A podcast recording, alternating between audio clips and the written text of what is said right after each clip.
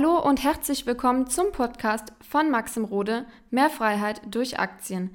In diesem Podcast wird dein finanzielles Mindset auf ein neues Level kommen. Maxim wird dir zeigen, wie du durch Investitionen in den Aktienmarkt deine finanziellen Ziele erreichen kannst und wie du dir deine Rente absicherst.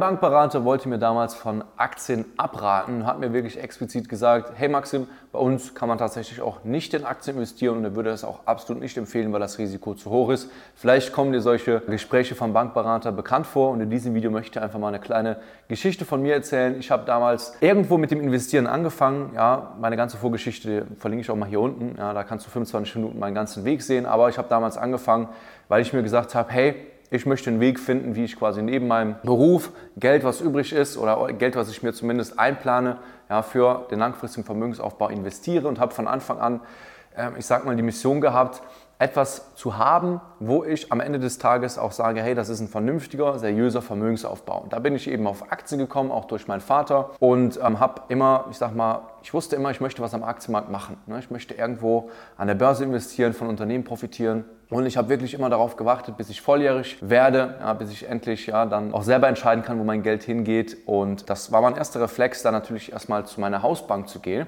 Du musst wissen, ich wohne hier natürlich in Belgien, aber wir sprechen hier Deutsch, das ist die deutschsprachige Gemeinschaft. Also es ist im Endeffekt sehr, sehr ähnlich wie in Deutschland. Und ja, wie gesagt, hab ich, damals habe ich dann mit 18 meine Sparbücher bekommen, hatte plötzlich, ja, konnte machen, was ich will mit meinem Geld und habe dann wirklich auch also ich war völlig blauäugig. Ich dachte mir so, okay, ich gehe jetzt zur Bank und dann kann ich mit den Leuten über Aktien reden.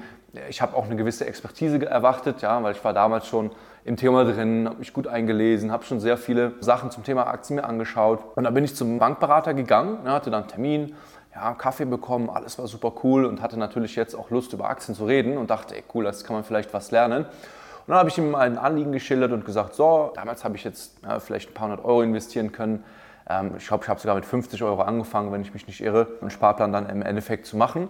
Habe ihm das so erklärt, habe gesagt, hör, ne, ich verdiene jetzt Geld, ich möchte anlegen, ja, alles cool und ähm, habe ihm dann auch einfach mal so ein bisschen Fragen gestellt, ja, was er zum Beispiel von ETFs hält, er von Aktien hält und dann fand ich schon das erste ganz komische Thema, dass er dann sagte, also ETFs hätte er noch nie gehört. Hm? Also er hat das jetzt nicht gesagt so nach dem Motto so, nee, ETFs sind schlecht, sondern hat gesagt, naja, also er wüsste gar nicht, was ETFs sind. Sie hätten da Fonds in der Hinterhand, aber ETFs, äh, nee, also das wäre irgendwas Neues. Und so nach dem Motto, ah, das ist was Gefährliches, pass nur da auf, was du gehört hast. Und da dachte ich mir schon so, ja, okay, ETFs, ja, was Neues, was Gefährliches, okay.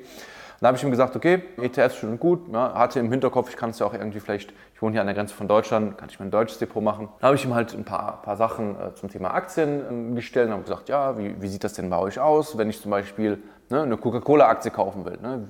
Kann ich da bei euch einen Broker aufmachen? Ah, nee, nee, nee, das wird auch nicht gehen. Ja, also das wäre alles auch viel zu riskant. Und ähm, habe einfach gemerkt, man konnte gar kein richtiges Gespräch führen auf einer Basis, wo man wo man dann auch tiefer in den Aktienmarkt so ein bisschen reingeht. Ne? Natürlich, ich erwarte jetzt nicht von einem Bankberater, dass er mir da irgendwie eine Aktienanalyse präsentiert, aber dass man zumindest mal weiß, was ein ETF ist, dass man zumindest mal weiß oder zumindest mal sagt, wie man Aktien kauft, weil ich weiß von der Bank, man kann auch Aktien kaufen, aber hat ganz klar davon abgeraten, auch gesagt, nein, nein, also das Beste, was ich ja machen kann, was auch, was auch steuerlich mega, mega klug wäre, ja, da, da habe ich natürlich damals gedacht, okay, steuerlich mega klug, höre ich mir das an, wäre ein Pensionssparen. Ja, weil beim Pensionssparen da hat man eben die Möglichkeit, ja, im Endeffekt war es ein aktiver Fonds, wo auch Anleihen drin sind, aber hat er natürlich nicht drauf so mir erklärt, sondern hat gesagt, ah, Pensionssparen ist super, ich zahle irgendwie 900 Euro im Jahr ein, ähm, ganz klasse und ich kriege 300 Euro von der Steuer zurück, ja, jedes Jahr. Da dachte ich mir so, wow, mh, hm, das ist interessant, weil in Belgien ja, kann man den, das äh, Pensionssparen äh, kann man von der Steuer absetzen. Und Im ersten Moment dachte ich mir, ja, das ist ja klasse. Ne? Ich zahle da 900 Euro ein, kriege wieder Geld zurück. Und viele, viele Leute haben das auch. Auch in Deutschland gibt es sowas wo dann, ich sag mal, dieses steuerliche Argument immer hochkommt, wo die Leute sagen, ah, du kriegst was von der Steuer und da sind die Leute natürlich immer froh, ja, weil meistens will die Steuer was von einem, will das Finanzamt etwas. Wenn man natürlich Geld zurückbekommt, sind die Leute erstmal mit dem Argument immer sehr leicht zu haben. Ja, ist bei einem Eigenheim so, ah, kann man von der Steuer absetzen, oh, super, klasse. Ja, ist immer so, wo die Leute darauf reagieren.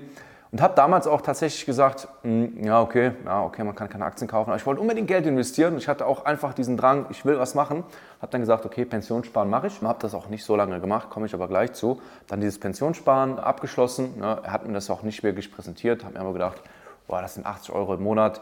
Ja, ich gucke mir das später nochmal an und wenn es mir nicht gefällt, dann kündige ich das halt eben. Dann war ich wahrscheinlich auch der Schnellste, der da ja, nach ein paar Monaten gekündigt hat, habe das gemacht Und dann habe ich mir gedacht, okay, vielleicht hatte der Bankberater einen schlechten Tag, war vielleicht neu, ich gehe nochmal zu einer anderen Bank. Das war die ING damals, aber habe ich auch immer noch ein Konto, bin da hingegangen. Selbe Spielchen, ne? habe ich gesagt, okay, wie sieht es bei euch aus? Kann man in Aktien investieren, ETFs, ja, ähnliches Gespräch. Ah, warum wollen Sie überhaupt hier ein neues Konto aufmachen? Äh, Sie haben doch schon ein Konto. Dann dachte ich mir so, okay. Aber zum Thema Investieren haben Sie da auch einen Pensionssparfonds. Da habe ich gesagt, nee, den habe ich schon, ja, ich will aber selber was machen. Wie gesagt, ETFs haben die mir nichts zu, nichts zu gesagt. Und im Endeffekt weiß ich heute, dass die Bankberater auch nicht gerne über ETFs reden. Ich weiß nicht, ob sie es damals wirklich nicht wussten oder ob sie es extra gemacht haben, aber weil an ETFs können die gar nichts verdienen. Das heißt, natürlich sagt die Bank, ah nee, das ist ganz, ganz schlecht, weil sie nichts daran verdienen können.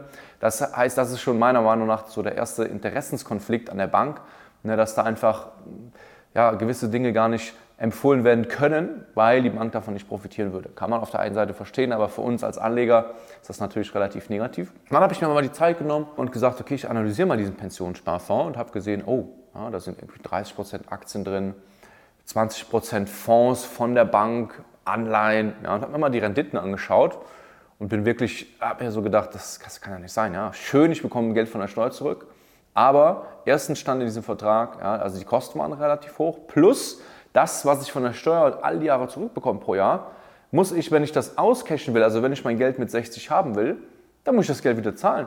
Dann muss ich riesige Gebühren wieder zahlen. Das heißt, das wird mit einem Argument verkauft, oh, Steuern sparen, aber wenn du es dann auscashst, zahlst du so hohe Gebühren, dass all das, was du von der Steuer zurückbekommen hast, du später eh wieder verlierst. Da habe ich mir gedacht, okay, ähm, nö, das ist nichts. Und ich weiß noch, ich hatte 450 Euro irgendwas in dem Pensionssparfonds. Ich war wahrscheinlich der, der Früheste, der das mal jemals aufgelöst hat. Und habe denen dann gesagt, hm, ich will es kündigen. Keine Lust mehr drauf, per Mail geklärt, dann haben die angerufen habe ich das schnell gekündigt, habe ich gedacht, komm, die 80 Euro, das, das mache ich besser. Und dann habe ich tatsächlich dann in Eigenregie Portfolio aufgemacht und dann so habe ich dann auch angefangen zu investieren und habe dann ähm, ja, 50 Euro ETF-Sparplan angefangen, dann das erhöht, dann auch mit Einzelaktien beschäftigt, da bin ich dann wirklich reingegangen. Und gezwungenermaßen hatte ich dann den nächsten Bankberater Kontakt, als ich ähm, ein Bankkonto für meine Firma aufmachen musste. Weil da ist man quasi fast gezwungen, also die zwingen fast ein, ja, mit einem Bankberater zu reden. Habe ich gesagt, komm, ja, ich gebe den Leuten noch eine Chance, ja, bin eingegangen. Und da war es dann auch wieder ähnlich, versucht Lebensversicherung anzudrehen, ja. Ah, Maxim, was denn, äh, was denn, wenn das passiert, dies passiert, ja, immer dieses Panik schüren. Da habe ich gesagt, hör, ich hoffe, du verstehst, was ich beruflich mache. So, ich werde bestimmt ja keine aktiven Fonds jetzt besparen, ja, weil ich weiß, dass es nicht das Beste ist. Und äh, was mich dann im Endeffekt auch wieder, was, was sehr interessant war, dass ich dann auch wieder im Gespräch gemerkt habe, diese tiefe Expertise zum Thema ETFs, was ja nicht mal tiefgehende Expertise sein muss, ja, aber so ein bisschen Allgemeinwissen zum Thema ETFs. Also wenn man jetzt meine Freundin hier hinsetzen würde und man würde sie mit Fragen behageln zum Thema ETFs, die könnte einen besser beraten, weil sie jetzt auch schon sehr lange mit mir zusammen ist und ein bisschen was mitgehört hat, als, als die Bankberater, mit denen ich geredet habe. Und er hat auch wieder gesagt, nee, ETFs äh, will, er, er, wirklich nicht kennen und äh, hat er vielleicht schon mal von gehört. Und das ist immer so ein, ja, immer das Gleiche. Das heißt, an der Bank, und jetzt muss man natürlich sagen, oder jetzt kann man die Frage in den Raum werfen, wer ist denn jetzt schuld an der Bank? Sind es die Bankberater? Ist es die Bank selber? Im Endeffekt, die Bankberater können nichts dafür. Ja. Die haben ihre Vorlagen, die haben ihre Sachen, die sie dir anraten dürfen. Mehr können die auch nicht machen. Was heißt das jetzt für dich? Am Ende des Tages heißt das für dich, du kannst daraus lernen, dass es in Eigenregie einfach besser ist, auch wenn es vielleicht äh, im ersten Punkt heißt, okay, ich muss mir das Wissen aneignen. Äh, die Leute zum Beispiel bei mir im Coach mit mir arbeiten, ja, die machen, ich sag mal, nach sechs Monaten sind die auf jeden Fall ready, dass sie es alles selber machen können, dass sie es selber bewerten können, dass sie selber auch ein gutes Investment von einem schlechten Investment unterscheiden können. Und dann brauchen die keinen Bankberater, weil dann sind sie im Endeffekt ihr eigener Bankberater. Und das ist eigentlich das Schönste, weil beim Thema Finanzen kann ja keiner was vormachen und die Leute, die es selber lernen, die sind einfach in der Lage auch, also die, da kann man auch nicht mehr verarscht werden von irgendjemandem. Ne? Wenn man da sagt, ah ja, das ist perfekt. Und die meisten Leute, die sind halt gutmütig und die denken halt, okay, komm, ich, ich vertraue da irgendeiner Person, ja, ich vertraue da vielleicht einem Freund, der da irgendwie Trading macht. Aber das Wichtige ist, dass du die Expertise hast, dass du am Ende in der Lage bist, selber dein Geld zu verwalten. Weil das Problem ist, wenn du jetzt an der Bank bist und du hast da mal wirklich viel Geld bei der Bank liegen, und du dir die Frage gar nicht beantworten kannst, was machen die eigentlich mit meinem Geld? Ja, was passiert da eigentlich? Ja, was ist das überhaupt für ein Produkt, ja, was die meisten Bankberater auch gar nicht erklären können, weil sie es wahrscheinlich nicht wissen oder ja, die aus gutem Grund nicht erklären wollen, ist es einfach viel, viel, viel angenehmer, wenn du zum Beispiel 100.000 Euro selber verwaltest und selber einfach weißt, was du da gemacht hast, warum du diese Sachen so entschieden hast, wie du sie entschieden hast. Ja, weil gerade in so Phasen wie jetzt, wo es nicht gut läuft, ja, da ja, sagt der Bankberater, ja, ja, muss ja entspannt bleiben. Ne? Aber das bringt dir nichts, wenn du nicht im Kern weißt, was da los ist. Dann entsteht Unsicherheit und dann äh, gefährdet das einfach auch deine Altersvorsorge. Also ich würde niemals das Thema Altersvorsorge, finanzielle Zukunft einfach auf irgendjemand beruhen, der selber ja, wahrscheinlich nicht mal in diesen Fonds investiert. Weil das ist einfach die entscheidende Frage, die habe ich leider damals nicht gestellt. Aber wenn du bei deinem Bankberater bist und der versucht dich vielleicht auch einzulullen, dann sagst du immer, okay, Mr. Bankberater, was haben Sie denn in diesen Fonds investiert? Sind Ihre Kinder da auch investiert? Ja, und die meisten, ja, die werden vielleicht sagen, ja, ja, auf jeden Fall bin ich da investiert, ja, aber die meisten Leute, die sind da auch nicht viel investiert. Und das ist eben schade, dass das ein Konstrukt ist, wo Leute Sachen empfehlen, die sie selber ihrer eigenen Familie nicht empfehlen würden. Und das ist etwas, kann man ja mal drüber nachdenken, ob das dann so gut ist. Ich denke nicht. Und ja, in diesem Video hast du mal diese kleine Story gehört. Was mich mal interessieren würde, wäre tatsächlich, was hast du für Erfahrungen mit Bankberatern gemacht? Waren die gut? Waren die schlecht? Ja, hast du mal sehr, sehr negative Erfahrungen? Schreib es mal gerne unten in die Kommentare und dann sehen wir uns im nächsten Video. Bis dahin, dein Max Morode.